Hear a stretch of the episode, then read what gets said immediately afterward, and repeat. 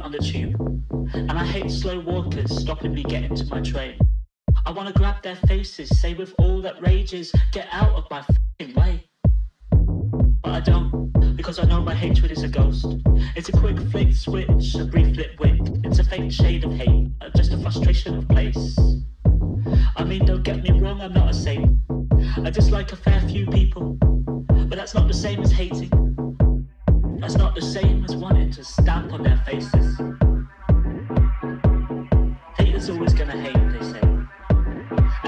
places. If you ain't got hatred, you ain't got status. So let's play with the face of hate. Hate me for a moment. Hate everything I am.